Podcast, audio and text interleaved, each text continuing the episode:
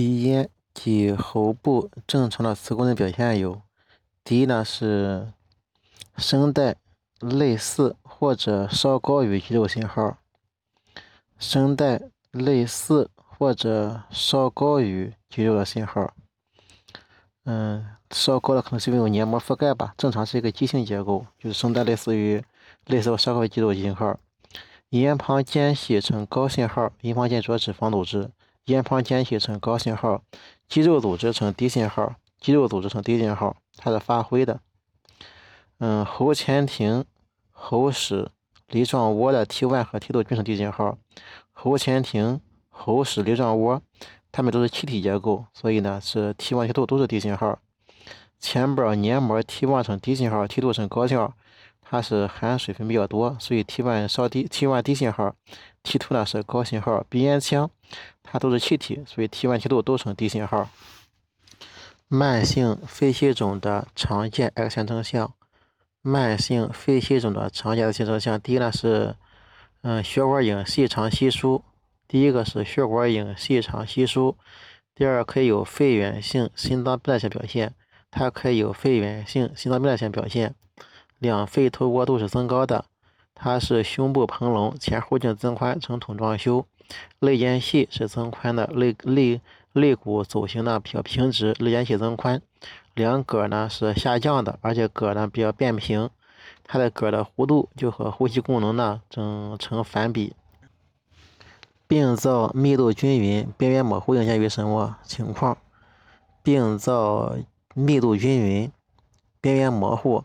可以见于干扰性肺炎，干扰性肺炎可以是病病变密度均匀，病变模糊；支原体肺炎它可以是大源性肺炎，病变密度均匀，病变模糊；肺脓肿的早期也是病变密度均匀，病边缘模糊；大叶性肺炎的大叶肺炎，呃，支气肺炎的某些特殊类型，也大叶性肺炎可以是病灶密度均匀，边缘模糊。关于乳房囊性增生病，关于乳房的囊性增生病，它是女性多发病，又称乳腺病。它是女性的多发病，又称乳腺病。乳腺囊乳房囊性增生病，又称是女性多发病，又称乳腺病，与雌激素水平失衡有关。与雌激素水平失衡有关。乳房胀痛呈周期性，经前加重。经后减轻或消失，乳房胀痛呈现周期性，经前加重，经后呢减轻或者消失。多发性大动脉炎可以出现上肢无脉搏的现象。多发性大动脉炎可以出现上肢没有脉搏的情况。患者女，十五岁。患者是个女性，十五岁，发现腹部巨大肿块两个月。而且呢，还增大了四天。查体呢是腹部膨隆，包块呢活动不良，叩诊没有移动性浊音。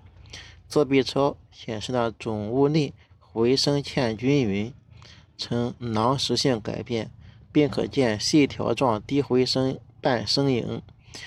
应该做什么检查呢？进一步做应该做 CT 看一看它是什么情况。CT 里面看见里面还有脂肪，有钙化，怀疑呢是卵巢畸胎瘤。关于老脐瘤的说法呢，就是说它有脂，它可以有脂肪、毛发和液体混合区形成低密度区，它可以有脂肪、毛发和液体混合形成低密度区。囊性包块中可见到弧形的钙化影，囊性包块中可见到弧形钙化影，所以有脂肪，嗯，有有时候有毛发、牙齿是脐带瘤的一个确诊的一个证据。但是患者。男性，四十三岁，成年人比较大了。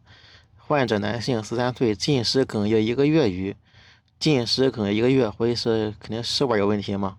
查体营养状况尚好，双锁骨上未触及肿大淋巴结，双肺听诊音肺里面事儿，胸骨后隐痛，更提示是来自于食管的。首选呢应该选择食管钡餐造影，看看食管情况，首选做钡餐造影。X 线造影食管中段僵直，X 线造影显示食管中段僵直，管腔狭窄，长角五点五厘米。这种情况就应该诊断食管食管好发于食管中段，占百分之五十，其次是食管下段占到百分之三十，与中下段占到百分之八十。为了进一步检查，还应当做什么呢？为了进一步明确诊断，还应当做食管镜，应当做食管镜，就做食管镜，咬一块是最准确的。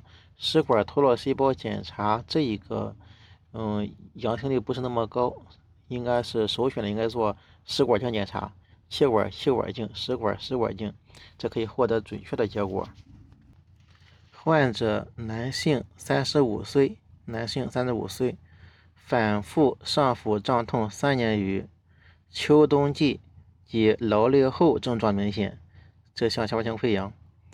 嗯，进餐后症状加重，这像那个就是进餐后症状加重，这像胃溃疡。一小时后可缓解，伴有反酸、嗳气，没有发热、腹泻等等症状。检体体检上腹部轻压痛，没有出现肿块，所以他根据症状呢，首先考虑是胃溃疡。嗯。十二指肠溃疡一般是进食后缓解，这个进食后加重是更加胃溃疡症状。为了明确诊断，还应当做是